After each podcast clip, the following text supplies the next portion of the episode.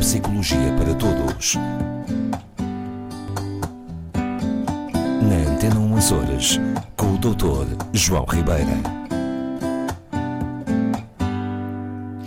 Olá, meu caro amigo. Olá, como está? Eu estou bem e quero desejar-lhe um bom ano. Já estamos em 2024. É verdade, eis-nos em 2024, não é? Como o tempo passou. Rápido, rápido, não é? rápido. A magia. a magia chegar ao fim do ano. Mas eu, pessoalmente, achei que o ano tinha, tinha passado muito rápido, apesar de, de todas as coisas com as quais nos confrontamos no dia a dia, de ser um tempo difícil em todo o mundo e também mais perto de nós. Uh, mas de repente, uff, passou. É, eu, eu, como já, já tive a oportunidade de lhe dizer algumas vezes, faço questão de ir enchendo o meu ano de memórias e, portanto, apesar de tudo, ainda não sinto aquele efeito de, quase de condensação do tempo. Bem? Exatamente porque, como lhe disse, se a gente for criando novas memórias, esse efeito acontece menos. É? Portanto, quanto mais enchermos o nosso ano de coisas interessantes, e espero que a Rosa, eu e os nossos ouvintes o façam neste novo ano 2024, que o preencham o mais possível com coisas significativas, com memórias significativas. E assim veremos todos que o tempo passa ao seu ritmo, não é? Pois é. Por falar em encher, por estes tempos, final de ano, início de ano, houve muita gente que encheu o estômagozinho assim para se sentir confortável ah, ou confortada. Sim, ou chamada comida de conforto, não é? é? Exatamente. É um tempo que, em que se come, diz-se, come-se é. muito. É, é come-se muito. E, e, pronto, é realmente uma época de exageros e, e e até muitas vezes, eh, curiosamente, agora estava aqui a pensar, nós conseguimos ligar a, a, o comer demais até ao, ao, ao stress e à ansiedade, não é?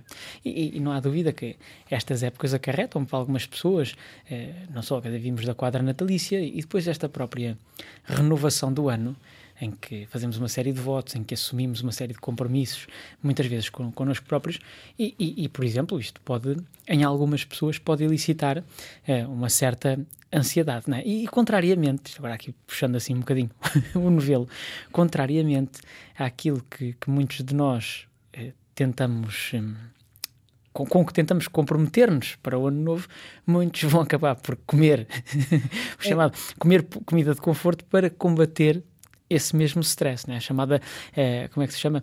Eh, o, o, comer por emoção. Né? Uh, comer por, por emoção. Uh, e isto é um fenómeno que é interessante em si mesmo. Não sei se, não sei se tem ideia. Uh, nós há muitas pessoas que, que, em situação de stress e de ansiedade até perdem o apetite. Mas há outras que comem muito. Mas há muitas outras que desenvolvem o efeito exatamente contrário, não é? e por acaso, e por acaso há, há, há investigação relativamente recente, portanto, daqui a uns meses, um, sobre este tema e que salienta o papel de uma hormona um, que se chama a proencefalina, né, que é um, um neurotransmissor, uma hormona, que atua justamente sobre o hipotálamo, que é uma estrutura que nós temos muito ligada justamente à questão de, de, da gestão do comportamento alimentar, mas também, portanto, a, a, a gestão de, de, emoções, gestão de recompensas, portanto, está muito ligado a estes circuitos e que a, o efeito desta hormona veio-se a investigar, até foi em ratitos, coitadinhos, são sempre os... São sempre eles, não? Não, mas co como sabem, pronto, além de que se tenta cumprir com uma série de normas, isto para, para descansar alguns ouvintes mais sensíveis a estas questões que são importantes de, de, da investigação, de, investigação pronto, eh, que realmente continua-se a usar o, o, modelo animal, não é? Pronto. Mas os ratinhos não só têm um cérebro relativamente parecido ao nosso, em termos de estruturas e de, e de organização neuronal, como em princípio uh, tenta-se que não lhes aconteça demasiado mal. E o que se verificou foi exatamente que nos indivíduos em que a presença desta, desta proencefalina, digamos assim, uh, uh, é maior, nestas regiões do, do hipotálamo existe uma maior tendência para comer para combater o stress. Ou seja, vamos agora voltar um bocadinho atrás na conversa, já que falámos disto. A maioria das pessoas ao longo da vida, em dado momento, certamente que foi sujeita a uma situação de stress, de ansiedade, de ameaça, não é? E, a partir da grande maioria de nós conhece aquela típica resposta de stress do organismo, de aceleração do ritmo cardíaco, hiperventilação, eventual transpiração, etc. É, mas a verdade é que quando essa resposta diminui no organismo de muitas pessoas, a resposta é a tal busca, mas é, uma, é mesmo uma busca ativa, por não é qualquer comida.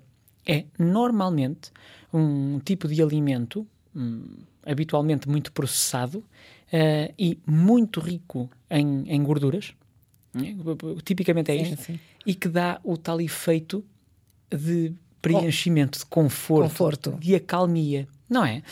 Isto é muito interessante porque isto liga-se depois a uma série de circuitos, por exemplo, e neste caso às questões do sistema límbico e da gestão de recompensas, em que quando eu dou ao meu cérebro algo tão goloso como, como esse tipo de alimentação, ele verdadeiramente sente-se, nem sequer é saciado, é, é verdadeiramente uh, uh, calmo, uh, confortável e descansado, vamos dizer assim. Agora, claro, isto levanta depois problemas, como sabemos, né? as pessoas, aliás, eh, eh, fazendo aqui uma outra ponte para as questões, por exemplo, da, das obesidades mórbidas, por exemplo, ligadas à perspectiva de si próprio e ao autoconceito, estas pessoas muitas vezes entram em ciclos deste tipo. O, o saberem do seu estado físico, uh, o seu aspecto, a insatisfação consigo próprios e com todas estas questões, muitas vezes elicita níveis elevadíssimos de ansiedade e de, de baixa autoestima e consequente uh, uh, depressão e, e sintomatologia ansiosa, que por sua vez, provavelmente, vai ser compensada por uma alimentação também ela errada e do tipo da que estávamos a falar, não é? Eu não sei se me faço entender, ou seja, existe aqui um ciclo que é criado de, de desconforto, conforto, desconforto, conforto, por via da alimentação. E, portanto, é? as pessoas descarregam esse sim, sim. desconforto na alimentação. Na alimentação. Estas pessoas, numa alimentação tipicamente incorreta. Se as pessoas fossem comer uma cenourazita crua, não é? Para compensar o stress, ou roer um talinho de aipo, não havia mal Sim, nenhum. claro. Não. Mas a tendência do nosso organismo, não é?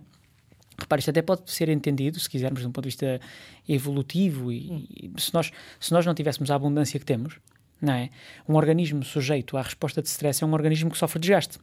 Pronto. E, portanto, a tendência do organismo é ir compensar esse desgaste via Exatamente. gordura, via, via calórica, correto? Portanto, nós, nós quando nos desgastamos, nós quando realmente sofremos um, um, desgaste físico, seja, até pode ser por exercício físico, por exemplo, mas a resposta de stress do organismo, eh, sobretudo se for elevada e se for prolongada, gera certamente desgaste, gera dispêndio de energia.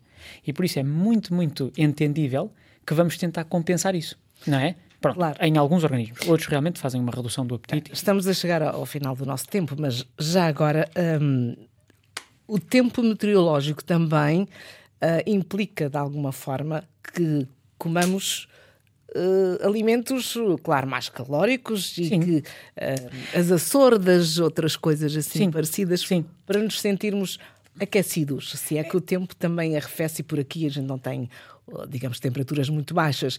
Mas isso, isso é, é está tudo interligado. Hum. Olha, não sei, honestamente, mas, mas podemos pensar nisso em conjunto, é um tema interessante. Um, vamos ver.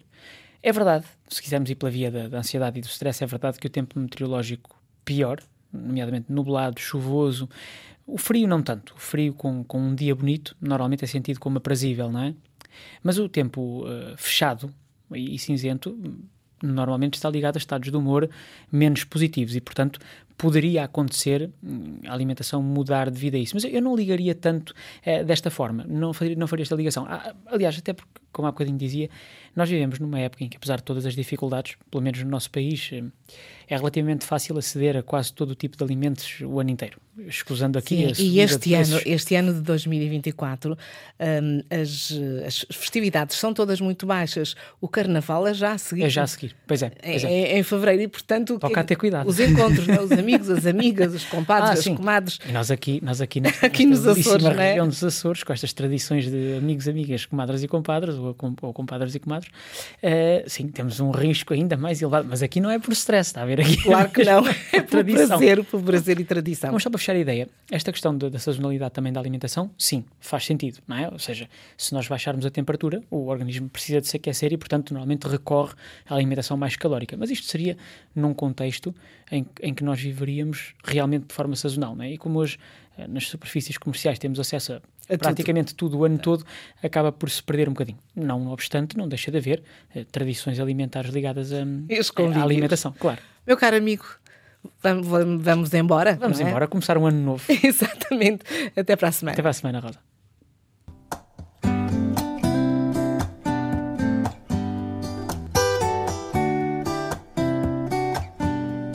Neuropsicologia para todos.